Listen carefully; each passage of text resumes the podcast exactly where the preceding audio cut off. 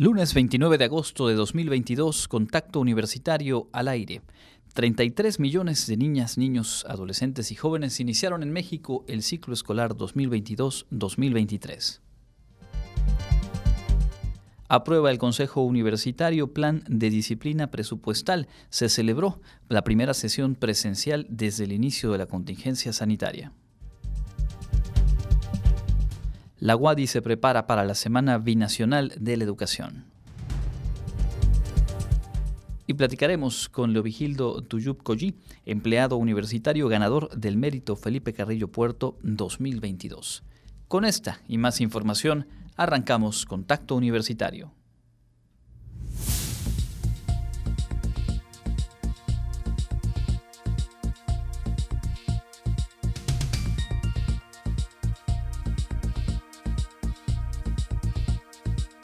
Contacto Universitario. Nuestro punto de encuentro con la información.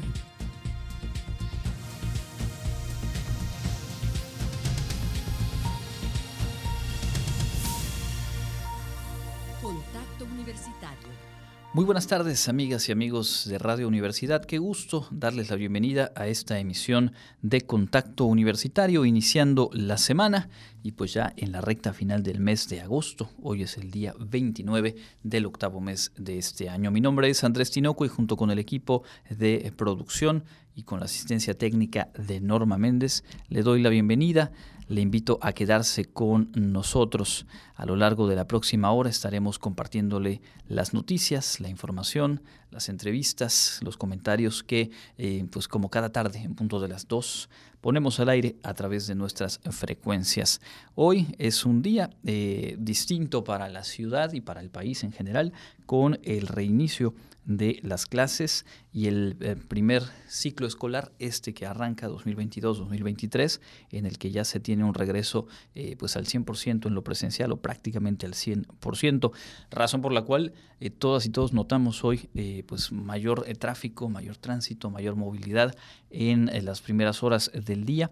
Muchas y muchos niños, profesoras, trabajadores, trabajadoras de los planteles educativos, pues de lleno, iniciando este, este ciclo escolar. Y por supuesto, desde aquí enviamos eh, nuestros mejores deseos a todas y todos quienes están involucrados eh, directamente en el trabajo escolar o desde los hogares, las familias, en fin, todos los que tenemos algún tipo de responsabilidad con procesos educativos de eh, nuestra familia, de nuestras pequeñas, pequeños o ya no tan pequeños.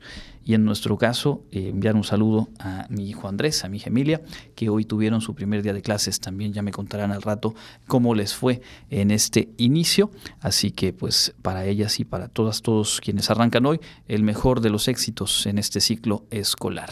Justamente sobre eso informar que de acuerdo con lo dicho hoy en la conferencia matutina, son poco más de 30 millones de niñas, niños, adolescentes y jóvenes quienes hoy retornaron a las aulas en nuestro país. 9.1 millones de eh, docentes, profesoras, profesores, retornaron a las 232 mil escuelas en el territorio nacional. Delfina Gómez, eh, quien eh, pues está viviendo sus últimos días al frente de la Secretaría de Educación Pública, acudió también a la conferencia y ahí presentó de nueva cuenta el informe, el balance de las labores que mm, pues encabezó a lo largo de los 18 meses que ha ocupado el cargo de Secretaria de Educación Pública. Destacó haberse centrado en apuntalar los ejes del proyecto educativo de este sexenio, destacando la dignificación de los maestros con incrementos salariales, dijo, y también la, eh, el otorgar bases a cerca de 650 mil profesoras y profesores. Se refirió a los nuevos libros de texto que se utilizarán en el plan piloto en 30 escuelas eh, por cada estado del país y también el programa La Escuela es Nuestra como las principales líneas de acción en lo que ha sido su eh, periodo al frente de la SEP. Como sabemos, ella ha quedado ya definida como, eh, no de manera oficial, pero así se sabe, precandidata al gobierno del Estado de México por parte de Morena, por lo cual también se dijo hoy será el próximo primero de septiembre cuando se dé efectivamente la llegada de la nueva titular, la, maestra Leticia Ramírez, al frente de la CEP.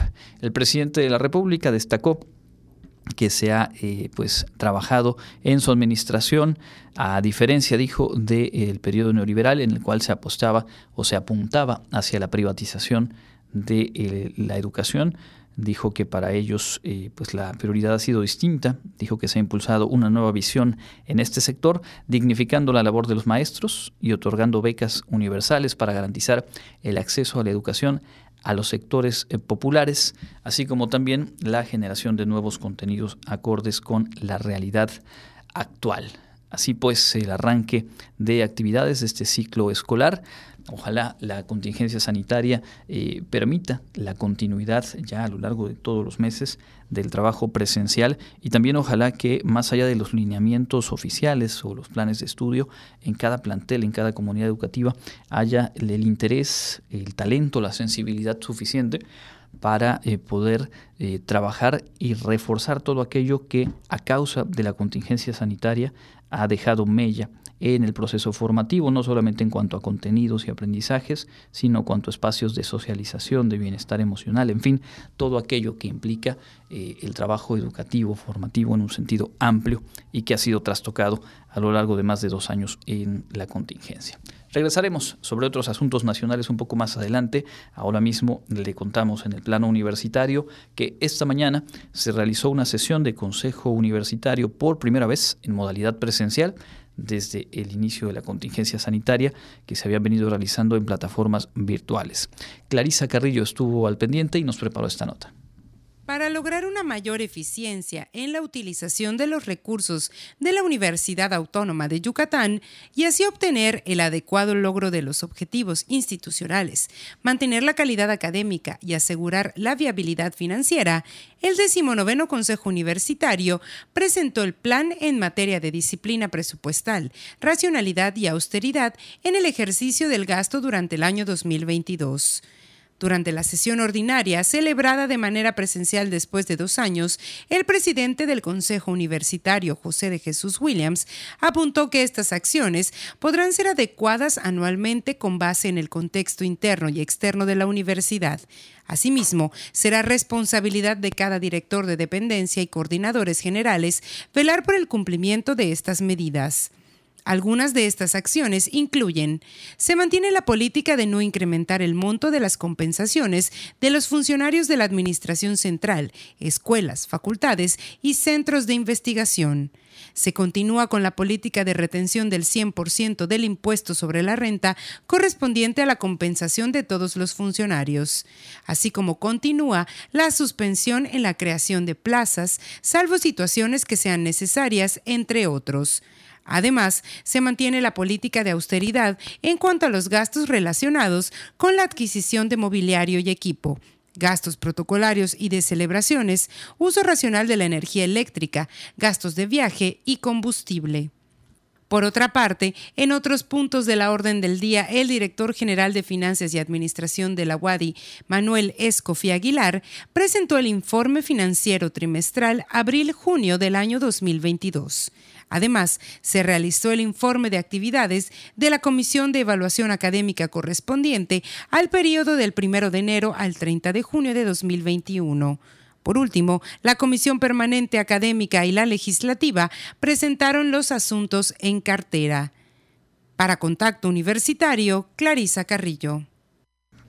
En otros asuntos, el Centro Cultural Universitario, aquí en el centro de la ciudad, es sede del Congreso Internacional de la Sociedad de Química de México, un proyecto también acompañado por la Facultad de Química de nuestra universidad. Se puso en marcha esta mañana y esta es la información como indispensable, calificó el rector de la Universidad Autónoma de Yucatán, José de Jesús Williams, el que la sociedad conozca la labor que día con día realizan los profesionales de la química, pues es indispensable para áreas como la salud al participar en la inauguración del Congreso Internacional de la Sociedad Química de México, edición 56, que se realiza en esta casa de estudios como parte del centenario, recordó que justamente la química fue parte fundamental para enfrentar la pandemia y poco a poco volver a la llamada normalidad. Es importante eh, la reflexión, no solamente en el contexto de ustedes como expertas y expertos, sino transitar en un lenguaje que sea más coloquial y donde la sociedad en general pueda entender la importancia de la química en la vida diaria por su parte, el presidente de la Sociedad Química de México, Gabriel Cuevas González Bravo, agradeció al rector por el respaldo para poder realizar este congreso en las instalaciones de esta universidad, luego de que la Sociedad Química enfrentó grandes problemas económicos durante el 2021 y parte de este 2022. Así celebramos hoy nuestro primer congreso híbrido en cuanto a la presencialidad lo que nos permite llegar a todo el país a través de la señal digital y a muchos países del mundo. El doctor Ignacio González tuvo la visión de financiar con recursos propios, hecho que agradecemos profundamente, un estudio sobre el posicionamiento de nuestra sociedad y se emprendieron las reformas que nos han permitido salir a flote y confío a partir de hoy la recuperación de nuestra institución en la conciencia de que su supervivencia depende estrictamente de los ingresos que capta al desarrollar sus actividades. Aseguró que con esto, además de poder librar las consecuencias de la pandemia, podrán continuar con la capacitación de docentes de esta materia, en todos los niveles, así como difundir las investigaciones y trabajos que día con día realizan. El Congreso Internacional de la Sociedad Química de México 2022 se realizará desde este 29 de agosto y hasta el 2 de septiembre en modalidad híbrida. En ella se tocarán temas como la presentación oficial de la tabla periódica digital de la Sociedad de Química de México y diferentes conferencias plenarias. Con información de Karen Clemente, Contacto Universitario.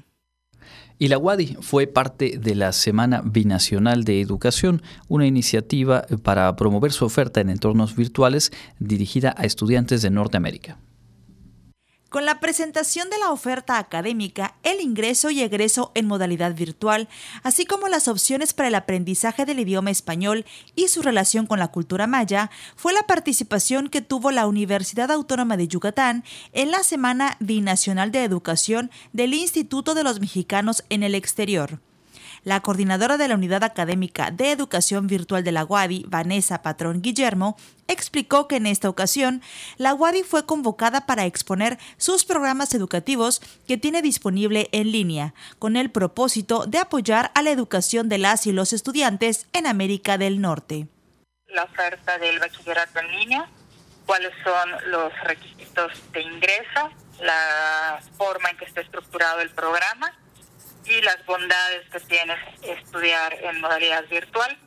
Por lo que se refiere a las licenciaturas en línea, fue exactamente lo mismo, presentar los contenidos, hablarles un poquito de los bloques, cómo se conforman eh, las licenciaturas, que es el básico, el intermedio y el profesional, los procesos académico-administrativos que son 100% en modalidad virtual y la flexibilidad que hay para el proceso de titulación, por otra parte, la coordinadora del Centro Institucional de Lenguas, Karina Abreucano, habló sobre opciones para el aprendizaje del español y su relación con la cultura maya, donde destacó los diferentes cursos que ofrece el CIL.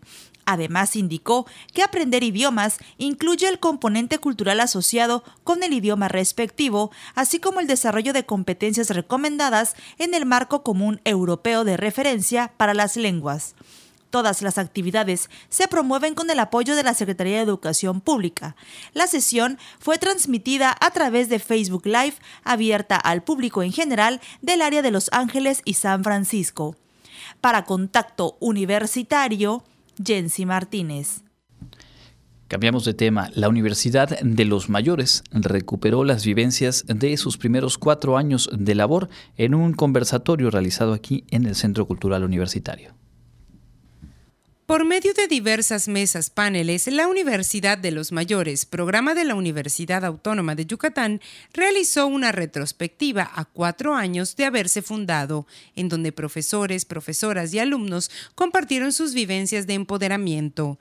Durante el evento, el director de Desarrollo Académico Carlos Estrada Pinto recordó que este programa fue creado con la intención de brindarle una oportunidad a los adultos mayores de tener una formación y complemento en su vida diaria.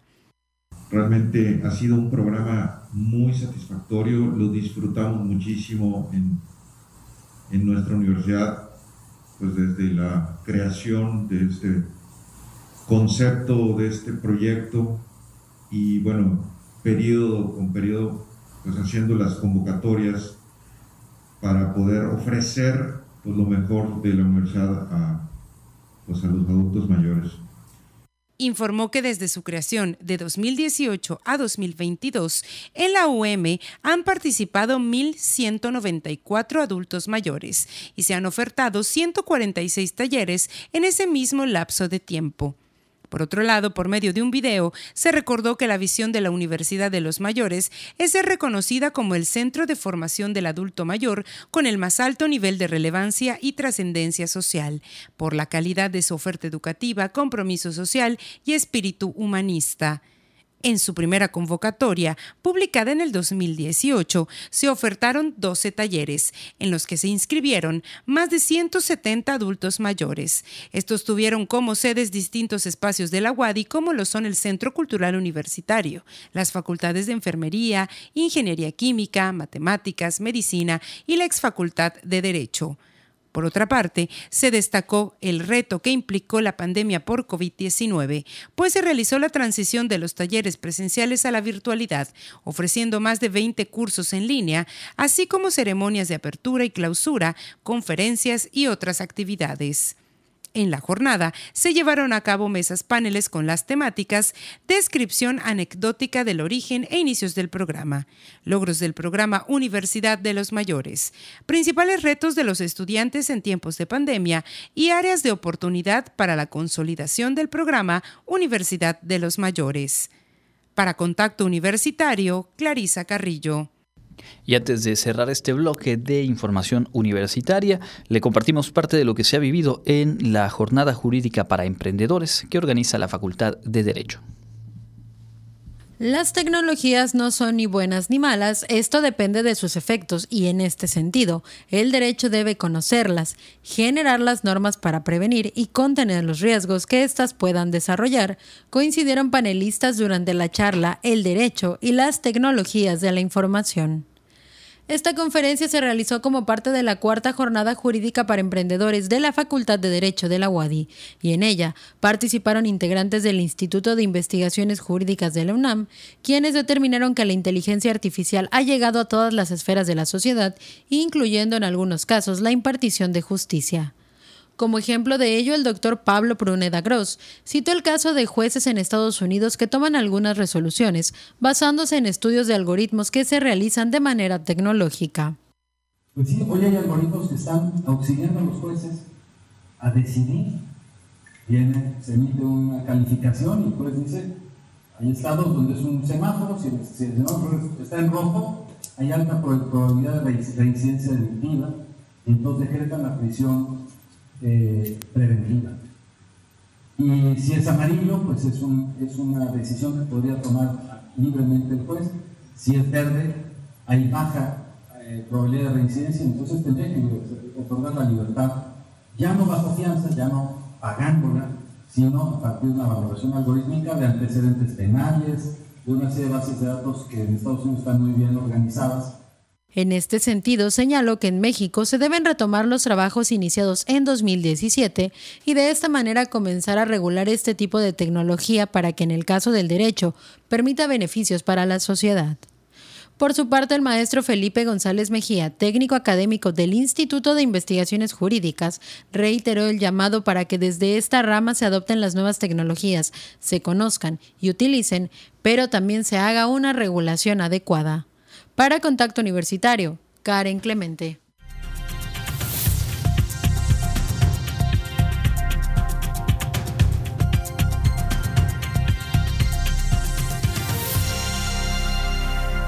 Continuamos en contacto universitario a través de Radio Universidad, hoy con el gusto de platicar con el compañero Lovigildo Bernardo Tuyub Collí, trabajador de la Preparatoria 2 y ganador del mérito universitario Felipe Carrillo Puerto. Este reconocimiento de que platicamos la semana pasada eh, se entregó a cuatro trabajadoras, trabajadores que compartieron con sus familias, sus seres queridos, este orgullo de ser parte de la universidad.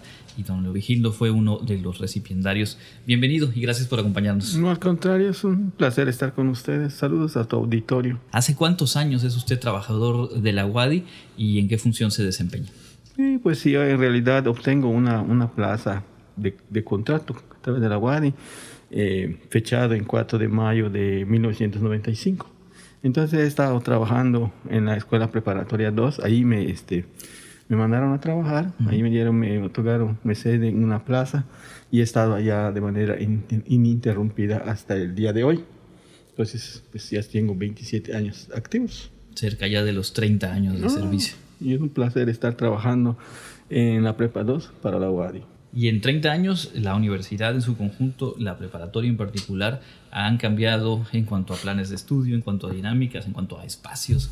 Cuénteme cómo ha sido para usted y ser parte de esa historia, ir viendo cómo cambia y se fortalece la preparatoria. Pues sí, como te dije, pues para mí como que es para bien, ¿no? Porque se, se han realizado cambios en cuanto a, a la estructura de la física de la escuela, he visto cambios de planes de estudio, entonces he visto mucho, mucho cambio en cuanto a conducta de alumnos, y entonces pues este, ha sido, tengo el placer de poder decir que he disfrutado, he, experimentado muchas cosas eh, en la escuela preparatoria 2, a pesar de estar se podría decir que era una distancia prudente con los alumnos, porque pues prácticamente yo como trabajador manual no tengo una relación directa con el alumno, simplemente soy un servidor del alumno en primera instancia y obviamente para toda la comunidad preparatoriana, incluyendo maestros, incluyendo este, autoridades educativas y obviamente mis compañeros y el público en general que de alguna manera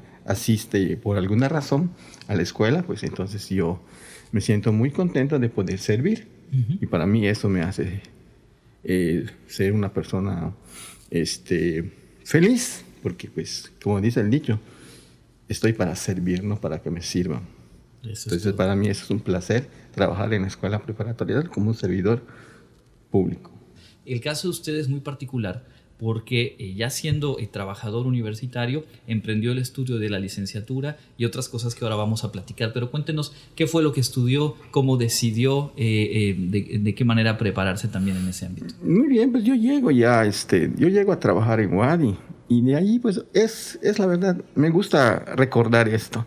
Y entonces pues me entero. Hay un, hay un contrato colectivo y no sé qué, bueno, Ojalá que, que, sepan de esto. Quiero, quiero abreviar. Entonces, me entero de cuáles son las, eh, los beneficios que el trabajador de Wadi recibe. Y una de esas, encuentro de que pues, yo puedo seguir estudiando y que tengo ciertas concesiones, este, si le puedo llamar así, eh, pequeños privilegios, ¿no? Por ejemplo, salir una hora antes, ah, que ya no iba yo a pagar mi inscripción, que iba yo a tener una beca, etcétera, etcétera. Entonces, pues me, me pareció interesante y siendo trabajador, puedes continuar trabajando y además te dan la oportunidad de estudiar. Entonces lo que yo hago es, este, como yo ya tenía, eh, había empezado a estudiar en la, en la, facultad, pero por motivos personales yo lo tuve que dejar. es más importante trabajar. Pero estaba yo trabajando en otras cosas. Bueno, ok. Pero entro a Guardia, trabajo como trabajador y veo que existe esta oportunidad. Eh, solicito, mando una, una carta al, al director del fin Quesada en ese momento para ver si podrían hacer una, me hacen un, no sé, un estudio de, de reacomodo y, y, y, sí, me dan esa oportunidad y, este, logro concluir la carrera. Y de hecho... En la facultad de, de antropología. y, la carrera de historia, ¿verdad? Sí, de hecho me estaban invitando a, a dar clases en, en, las prepas, pero yo dije no, porque he visto, como, como me acaba, me, me preguntaste anteriormente, ¿qué has visto, qué has experimentado? Yo he visto que muchos eh, maestros eh, les ponen pasantes, porque apenas terminan la carrera y se ponen a trabajar, está bien. Pero entonces creo que se involucran tanto porque involucran mucha, mucho tiempo el, ser académico y entonces no lograban terminar la carrera. Y yo dije, no, yo quiero terminar la carrera. No, no, no quiero trabajar primero. Y, me dicen, es que puedes, ya puedes trabajar. Sí, pero yo, yo prefiero terminar la carrera. Y yo, me, me dieron este, opciones. Tampoco de mérito, ¿no? Tesina y tesis. No, yo quiero hacer una tesis. y, y, me pongo a... ¿Sobre qué tema la realizó? La historia de mi pueblo. Fíjate que es algo que a mí me apasionaba desde hace mucho tiempo. Y llego a la facultad, tengo la oportunidad de estudiar la licenciatura en historia y yo me digo, pues le voy a dejar algo a mi pueblo, a los niños del pueblo que son las futuras generaciones. Y, este es el momento. ¿Y cuál es su pueblo? ¿Perdón? ¿Cuál es su pueblo? Molas. Molas. Entonces yo escribí una tesis, la reconstrucción histórica del pueblo de Molas. Entonces doy una, una fecha, porque hay un periodo que yo contemplo. Y entonces, pues, lo que tenía que implicar, volverse una rata de, de archivo, de bibliotecas, de, no, no, muy interesante. Afortunadamente, pues la facultad eh, otorga todas las facilidades, te da tus cartas, te vas, te metes a hacer en el arzobispado. Bueno, unas experiencias inolvidables que tengo el privilegio de decir que yo he tocado documentos de la colonia, pero es, es algo, eh, son experiencias inolvidables, privilegiadas, y sí logro terminar la tesis, porque va dirigido a un público especial, que es mi pueblo, que tienen un lenguaje común, que tienen una forma de hablar que nosotros nos entendemos muy bien. Los niños siempre les preguntan en la escuela eh, qué es que la historia de su pueblo. Entonces siempre recurren a mí, pero yo les yo los invito, les digo, vayan a la biblioteca del pueblo porque allí está la historia. Aprendan. Para eso se hizo. No es egoísmo, no es ser, no es maldad. Al contrario, es una forma también de educar, ¿verdad? Y que los niños aprendan a, utilizar las bibliotecas. Y sí, tenemos, tenemos la, la información. Y de hecho, pues me da mucho gusto de que me citan a través de mi, de mi, de mi tesis eh, alumnos, por ejemplo, de la Facultad de Arquitectura, que han realizado estudios en el, sobre, el, sobre, sobre los nichos que hay en el cementerio del pueblo. Y entonces ahí mencionan. Eso es lo bueno que aprendí, que se aprende también a dar el crédito, ¿no? Y eso es lo que yo te puedo contar Pues brevemente. es- eso es, es- es, eh, sumamente valioso. Claro. Y por si fuera poco, también sabemos que usted es un promotor de la lengua maya y que también sobre eso ha trabajado. Cuéntenos, por favor. Fíjate que es muy interesante. Lo primero que te preguntan donde tú vayas, ¿cómo aprendiste la lengua maya? Pues yo no sé. Yo, para mí, era fue algo eh, elemental. Simplemente yo vi- convivía con ellos. Fíjate que mis papás eh, no, este, no me hablaban, no se dirigían conmigo, no teníamos la, la comunicación en, español, en, en lengua maya, sino que en español. Pero lo importante de este caso es que como mi papá tenía una cantina, en el pueblo y entonces obviamente concurría mucha gente.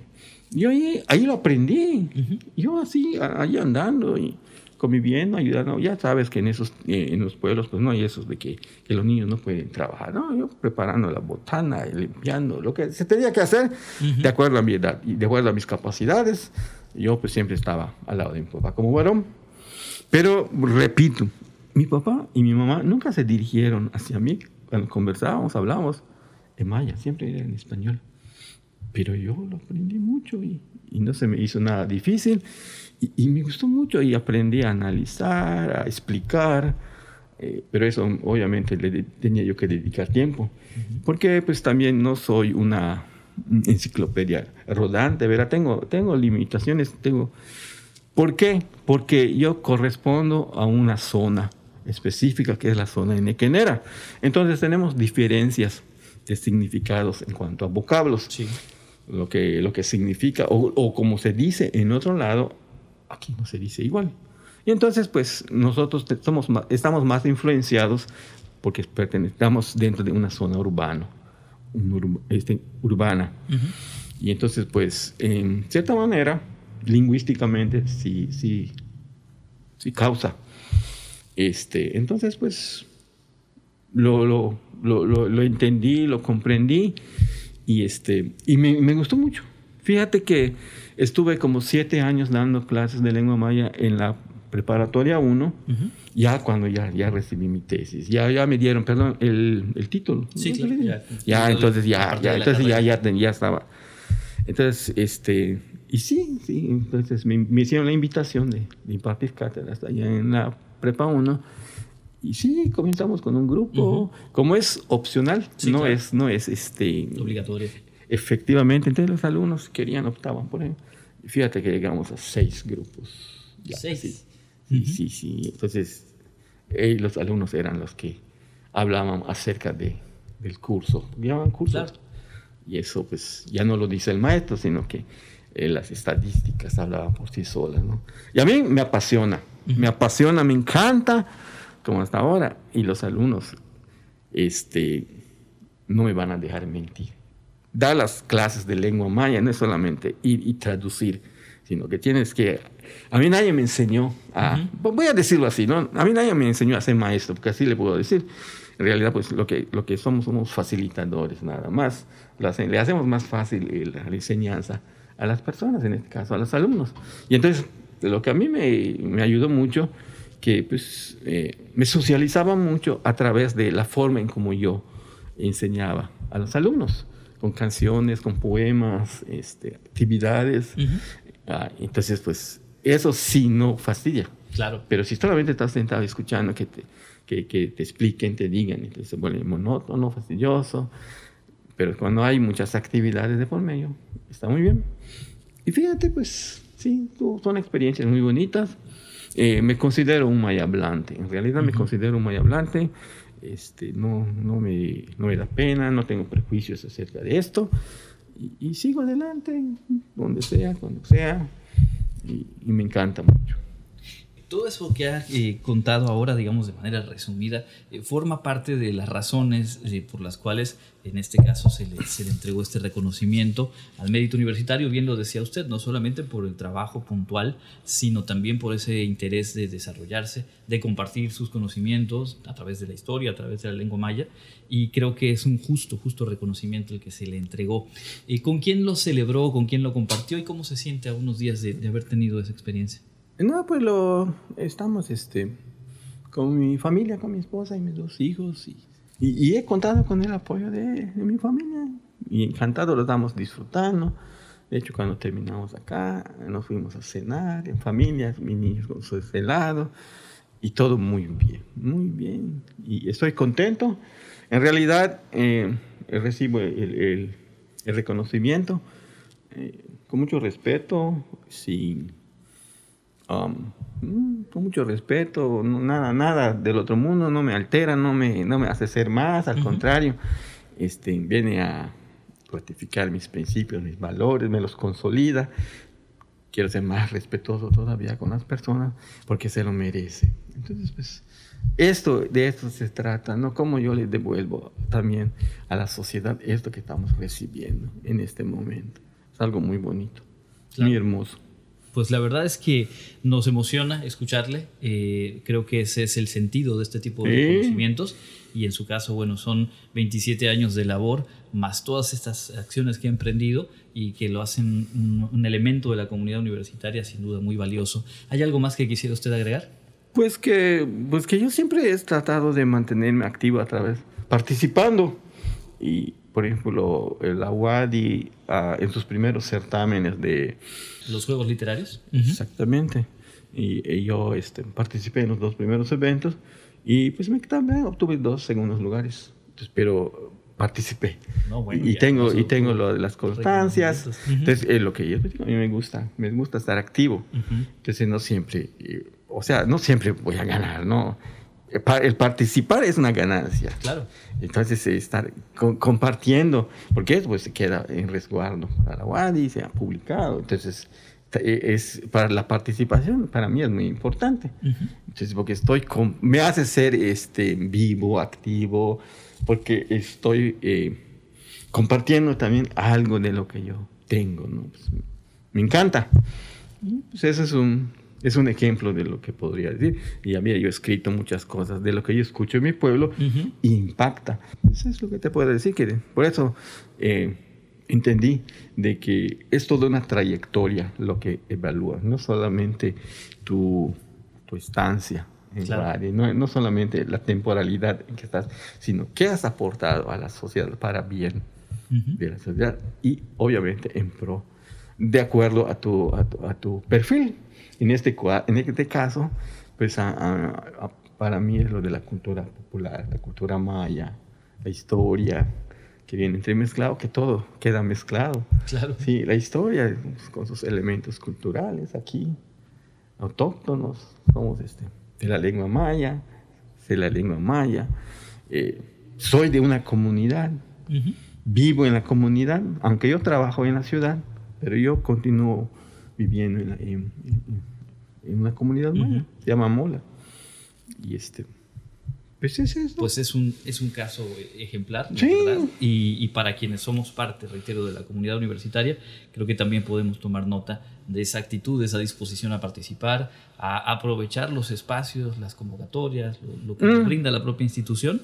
Y pues una vez más, eh, nuestro reconocimiento y nuestra gratitud por haber compartido esta charla con nosotros. Es un placer, muchas gracias por invitarme a, a venir, a salirme de mi rutina, venir a pasear la ciudad. Hoy dije, no, yo me voy en camión. Así es. Como lo hacen los demás de mi, mi gente. Digo, no, no, preferí venir en mi camión más descansado. Venía yo en el camión durmiendo y descansando, desestresándome. Un placer haber oh, platicado Por favor, también. Pues, y estoy seguro que también para nuestra audiencia es, es, destacado conocer una trayectoria como la suya.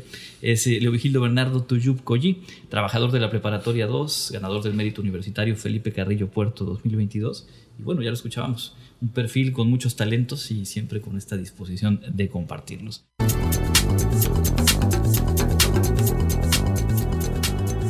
El Comité Institucional para la Atención de Fenómenos Meteorológicos Extremos de la UADI informa que este lunes 29 de agosto tenemos clima caluroso con posibilidad de lluvias por la tarde. La máxima temperatura estará en 36 grados Celsius y la mínima será de 22 grados en el amanecer de mañana martes.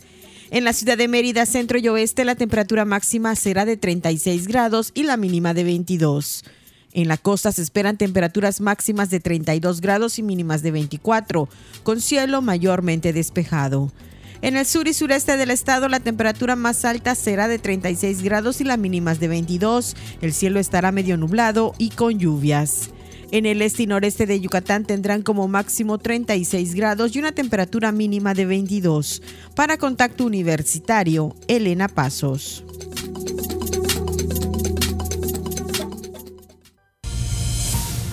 Entra en contacto 9999 24 92 14 y WhatsApp 9999 00 22 22.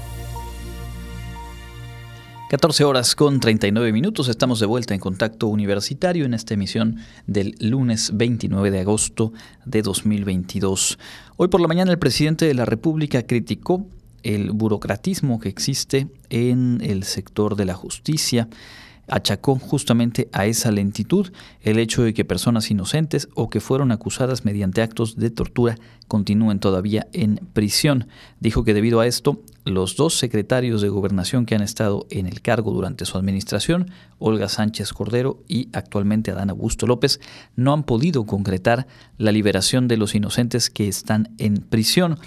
Toda esta locución la hizo respondiendo una pregunta en torno al caso de Israel Vallarta y Florence Cassé, quienes en diciembre de 2005 fueron detenidos por la Agencia Federal de Investigación, la AFI, entonces encabezada por Genaro García Luna en aquel tema del montaje televisivo que dio lugar ese montaje y esa difusión de imágenes a través de medios masivos, particularmente Televisa, TV Azteca, eh, ese hecho dio lugar a que Florence Cassé eh, fuera liberada por faltas al debido proceso, pero Israel Vallarta, a quien se detuvo y se identificaba como eh, cabeza de aquella presunta banda de secuestradores, permanece en, en prisión.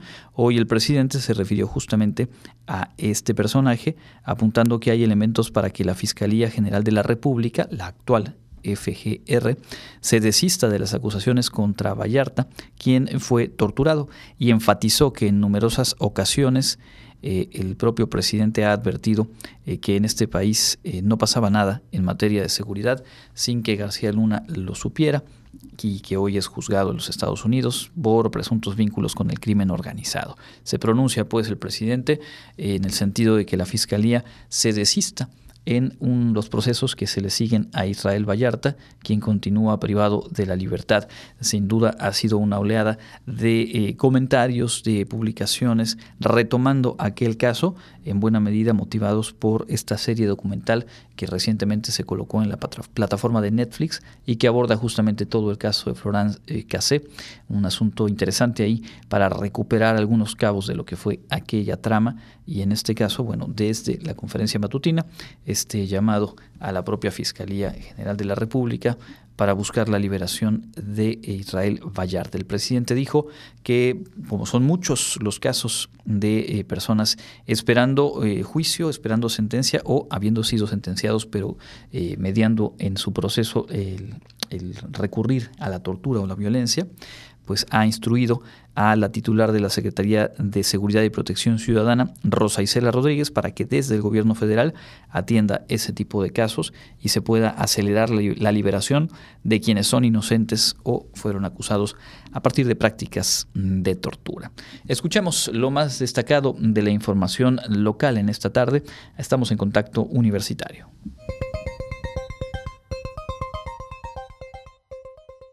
En información local, la Secretaría de Salud Estatal informó que este domingo 28 de agosto se detectaron 21 nuevos contagios de COVID-19 en Yucatán.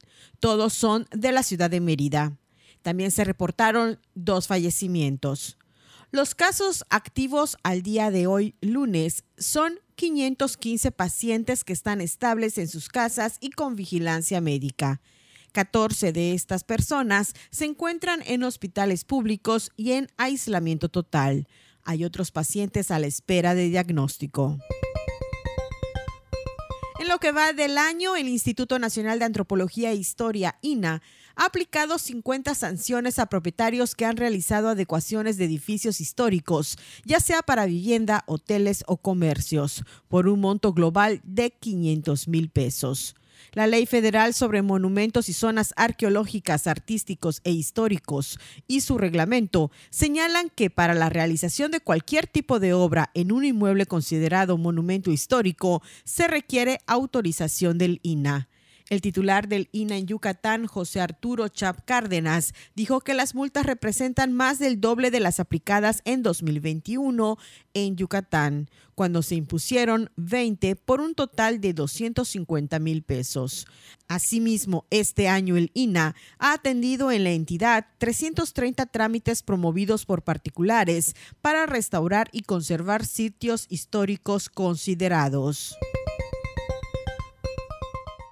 El próximo viernes 2 de septiembre arrancan oficialmente los trabajos de redistritación del Estado para que pasen de 15 a 21 demarcaciones electorales ante las recientes reformas a la Constitución y la ley en la materia por lo que se llevará a cabo una reunión en esta ciudad de altos funcionarios del Instituto Nacional Electoral y los consejeros y el secretario ejecutivo del Instituto Electoral y de Participación Ciudadana IEPAC para iniciar esos trabajos.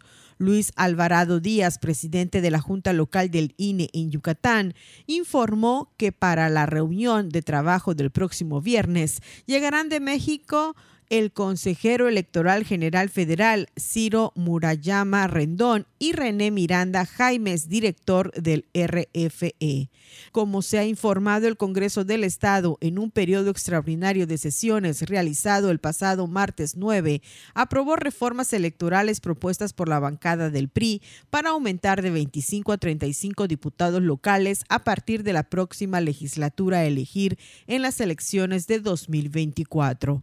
La propuesta es aumentar de 15 a 21 diputados por el voto directo de los ciudadanos. Para eso, se tiene que aumentar el número de distritos de 15 a 21 para que sean votados en cada una de esas demarcaciones electorales. Los otros 14 serán de representación proporcional o plurinominales. El funcionario también informó que será el mismo procedimiento que se aplica a la redistritación nacional que actualmente se realiza en todo el país. Para Contacto Universitario, Elena Pasos.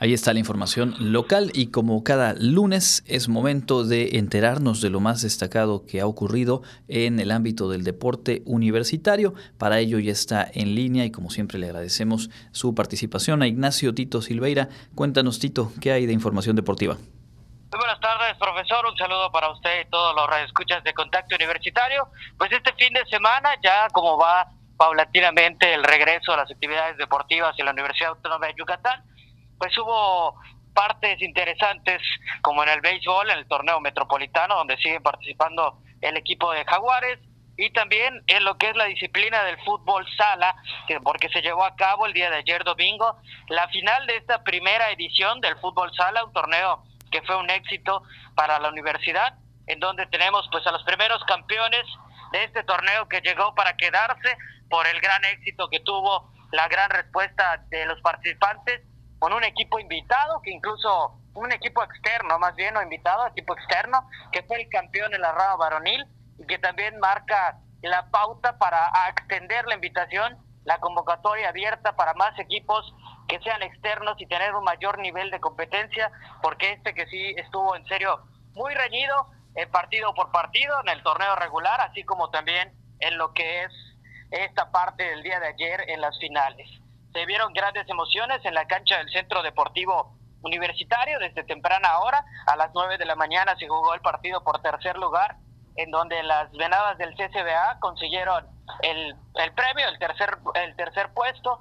Fueron esperar hasta que termine toda la jornada para hacer la ceremonia de premiación, pero muy contentas las venadas con el tercer lugar que consiguieron. Después de ese partido se llevó a cabo también el tercer lugar por la rama varonil, otro partido que estuvo también cerrado y que marcó un gran desempeño de ambos equipos. Todos los partidos que se disputaron en este torneo, en este día de final, se vivieron con muchas emociones, se vivieron con mucha garra, demostrando todo el nivel que se tiene en esta disciplina.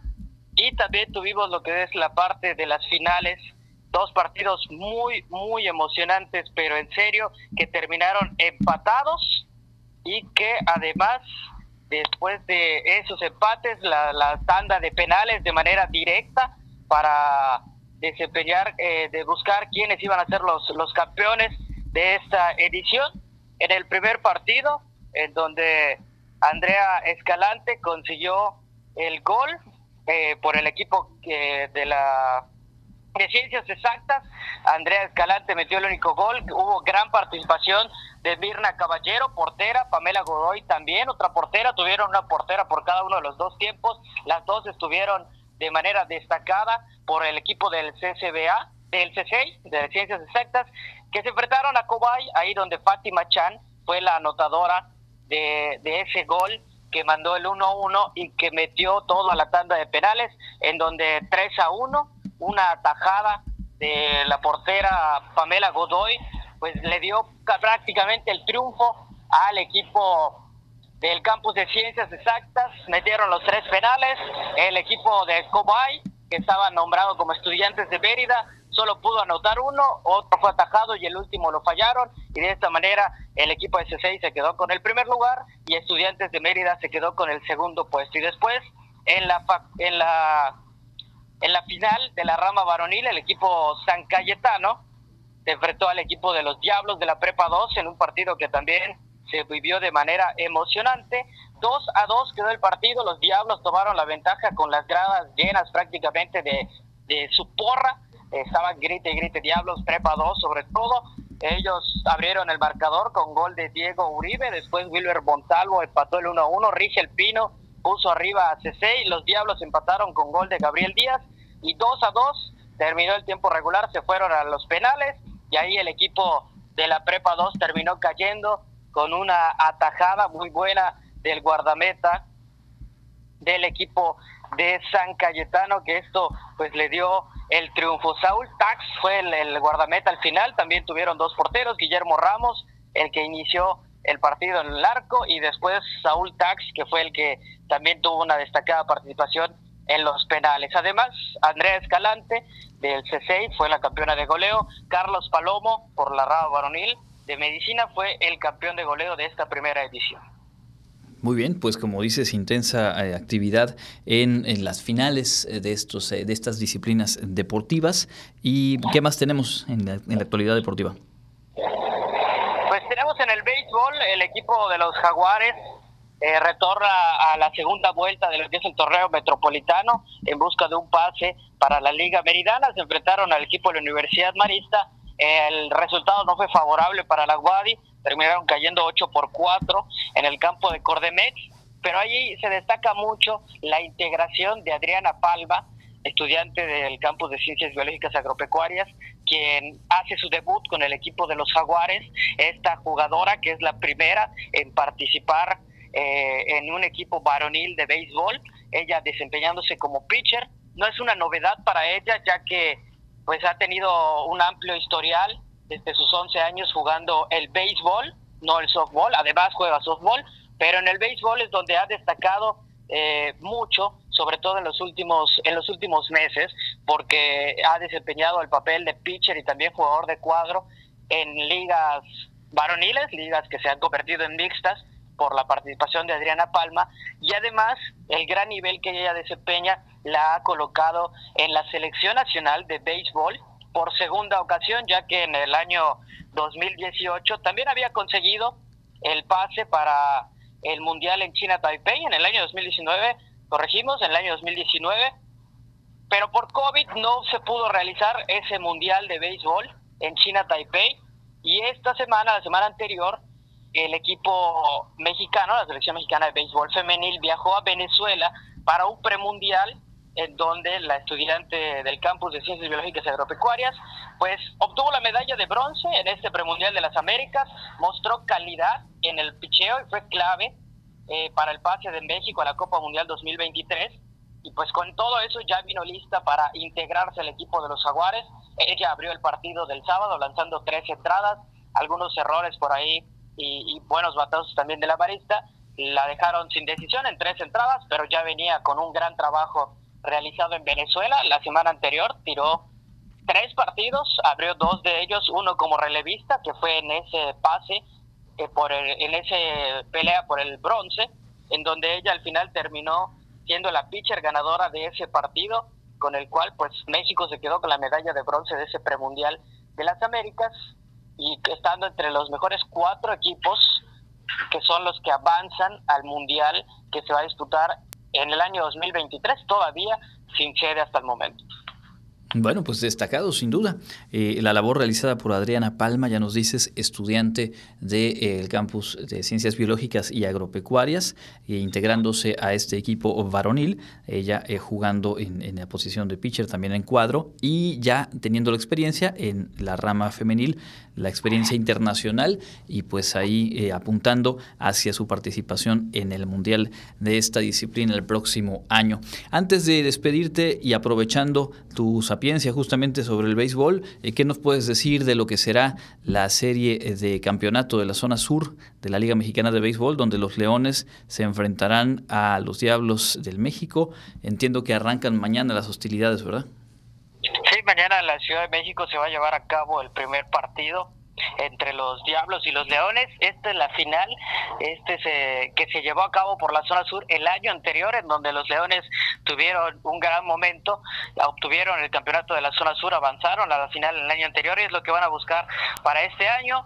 Tal vez no con el mismo panorama, un equipo que ha batallado, el equipo de los Leones, que le ha costado en el picheo mantenerse sólido, pero ese va a ser el factor que va a definir el rumbo de esta serie. Los Diablos pues van, van balanceados en cuanto a mucho bateo y también un picheo que les ha podido pues mantener arriba a su equipo durante lo que fue el torneo, pero Leones con un historial de mejor picheo podría llevarse la serie contra los Diablos. Si el picheo de los Leones no sale en su momento, como ha estado fallando en, en alguna en, los últimos meses prácticamente, eso le podría costar al equipo melenudo. Pero si los pitchers aprietan, hacen su trabajo, en cuanto al bateo que está parejo, los, los Leones podrían tener mejores resultados.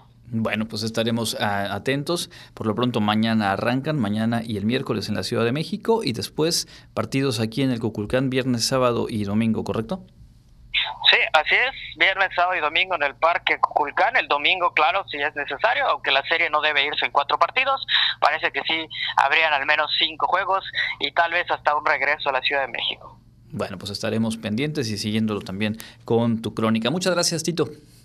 Hasta luego, profesor, un saludo. Nosotros tenemos lo más destacado de la información internacional aquí en Contacto Universitario.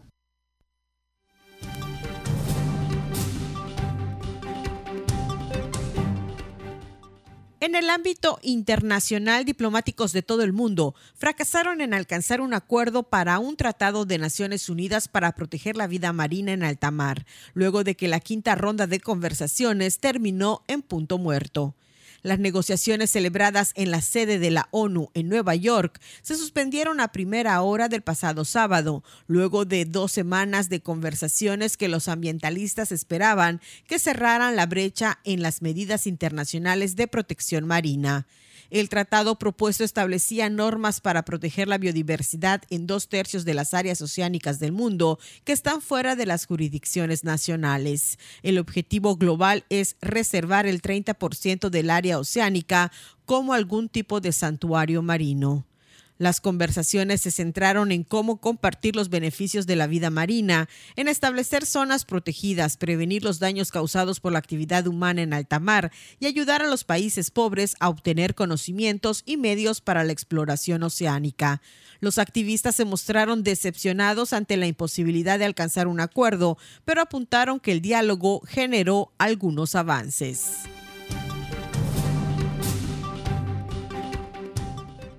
Alemania busca intensificar la protección de la Amazonia boliviana, sometida a una fuerte presión de la minería y la deforestación, dijo la ministra de Cooperación Económica de ese país.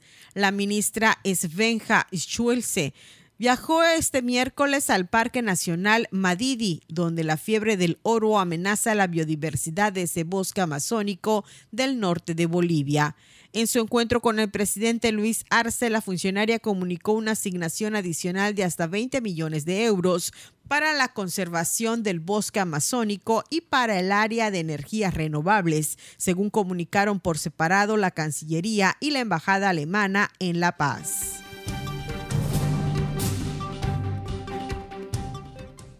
Rusia y Ucrania intercambiaron señalamientos de ataques con cohetes y artillería en las inmediaciones de la central nuclear más grande de Europa, intensificando temores de que los combates puedan provocar una fuga de radiación a gran escala. La Agencia Ucraniana de Energía Atómica retrató el domingo una imagen inquietante de la amenaza al publicar un pronóstico de los lugares a donde podría extenderse la radiación de la central nuclear de Zaporilla, de la cual Rusia tomó el control poco después del inicio de la guerra. Durante el fin de semana se registraron ataques no solo en las inmediaciones de la central que controla Rusia, sino también de la orilla derecha que se encuentra bajo control de Ucrania, incluyendo las ciudades de Nikopol y Marshanets, cada una a unos 10 kilómetros de la instalación el portavoz del Ministerio de Defensa ruso, Igor Konashenkov, dijo que las fuerzas ucranianas habían atacado la planta en dos ocasiones durante las últimas 24 horas y que los proyectiles cayeron cerca de los edificios de depósito de combustible y residuos radioactivos. En otro aparente ataque perpetrado por las fuerzas rusas, derribaron un dron armado de Ucrania que tenía como objetivo uno de los almacenes de combustible consumido de la planta de Zaporilla, de acuerdo con un funcionario local. Ninguna de las afirmaciones de ambas partes pudo ser verificada de forma independiente. Para Contacto Universitario, Elena Pasos.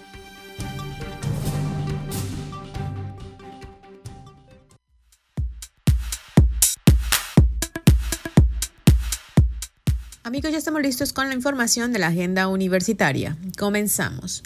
Invitamos a todas las empresas a crear su cuenta de empleador en el sitio web www.bolsadetrabajo.wadi.mx. Les apoyamos en su proceso de selección de personal. El Programa Institucional de Igualdad de Género de la Universidad Autónoma de Yucatán, a través de la Dirección General de Desarrollo Académico, en el ejercicio de ayudar a la construcción de una sociedad más justa y equitativa, extiende una cordial invitación al personal docente, administrativo, investigadores y autoridades a formar parte del diplomado transversalizando el género en las instituciones del sector público, social y privado. Para mayor información puedes escribir un correo a diplomado.progénero.correo.wadi.mx. No te pierdas la conferencia magistral María Wicap, novela para visibilizar y fortalecer a las mujeres mayas, a cargo de la maestra Georgina Rosado Rosado y la doctora Rocío Cortés Campos. La cita es el miércoles 31 de agosto a las 12 horas en el auditorio de la Facultad de Ciencias Antropológicas.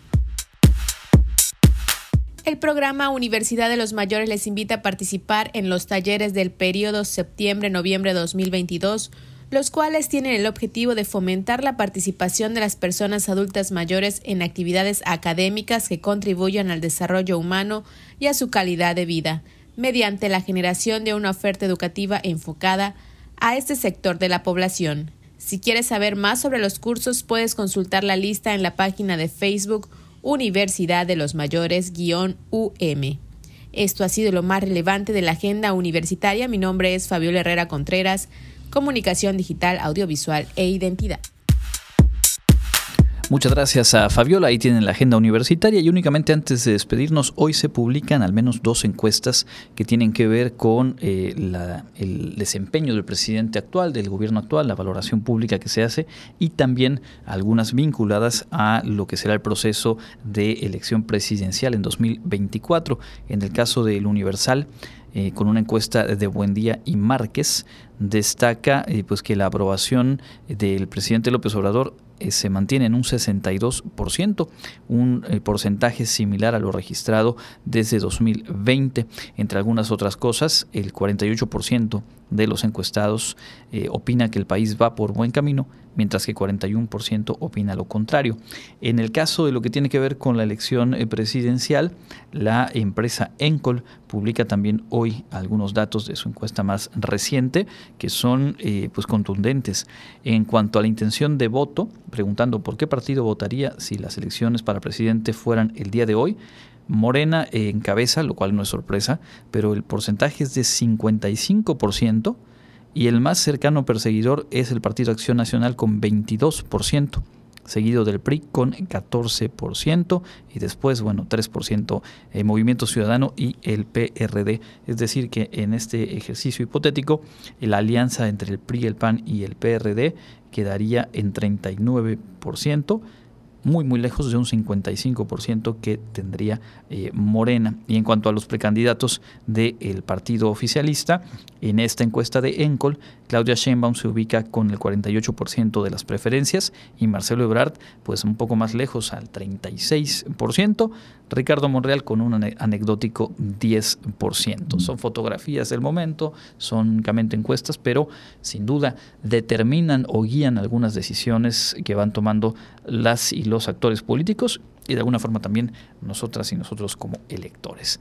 Nos despedimos con esto. Muchísimas gracias por habernos eh, sintonizado. Gracias a Norma Méndez en los controles técnicos. Mi nombre es Andrés Tinoco y les deseo que tengan una excelente semana. Nos escuchamos mañana a través de las frecuencias de Radio Universidad.